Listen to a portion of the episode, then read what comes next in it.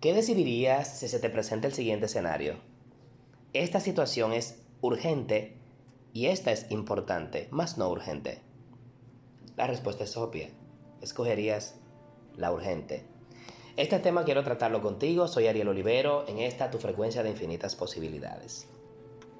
Parece sencillo cuando te hago la pregunta. Bueno, voy por la urgente porque si tiene urgencia es porque es algo que hay que atender y te puede generar un problema tiene sentido.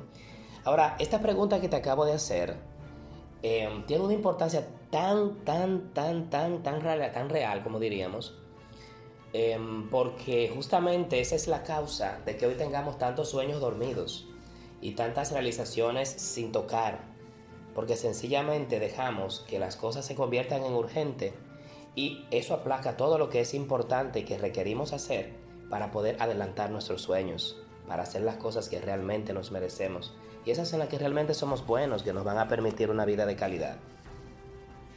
Bueno, ¿qué ha ocurrido? Que a veces, por falta de planificación, por no tener una estructura y también por no tener un propósito, unas, unas metas definidas de qué cosas que queremos crear, lo que ocurre es que vivimos un día a día y dejamos que todo llegue.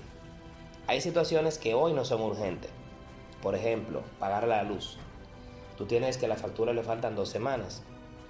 Hoy es algo importante, más no urgente. ¿Qué va a pasar? Que si tú dejas que el tiempo pase y no programas la fecha, cuando te toque el día del pago que te van a cortar el servicio, se convierte en una actividad urgente.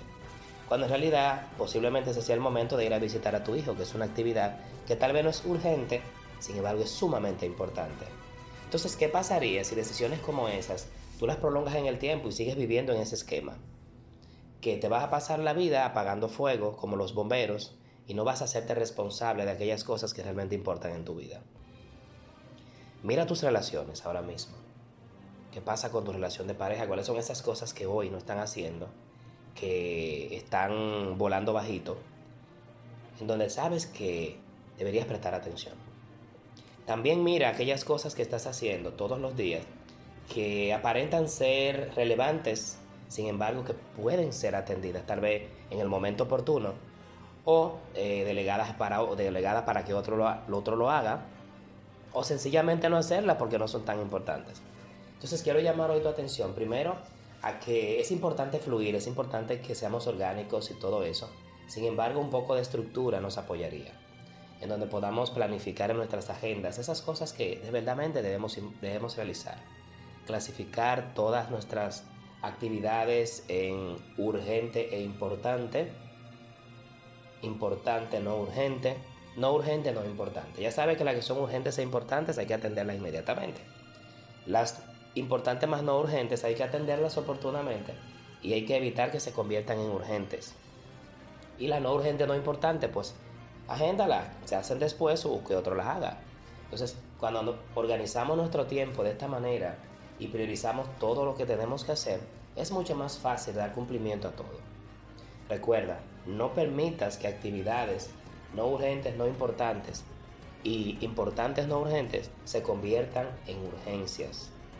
Porque eso es lo que te va a robar el tiempo. Recuerda que a todo ser humano es como si tuviésemos una cuenta en donde se nos depositan 24 horas a cada uno. Todos tenemos la misma oportunidad de crear en nuestra vida, porque somos co-creadores de la realidad. Ahora, como tú administres ese tiempo que se te coloque día por día, va a determinar la calidad de tu vida. Y la pregunta grande es, si te fueses a evaluar en una escala del 1 al 10, ¿qué tanto tú planificas tu tiempo y qué tanto estás cumpliendo con aquellas cosas que realmente son importantes? ¿Cuánto te darías? ¿6? ¿8? 4 o 10. Si te diste 8, de 8 hacia abajo, 9 hacia abajo, ¿qué falta para que llegues al 10? ¿Cuáles son esas acciones que en este momento deberían estar ocurriendo para que llegues a ese 10? La respuesta la tienes tú.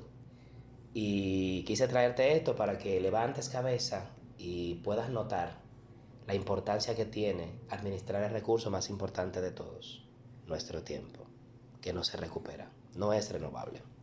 Gracias, espero que esta reflexión haya sido relevante para ti y nos vemos en la siguiente.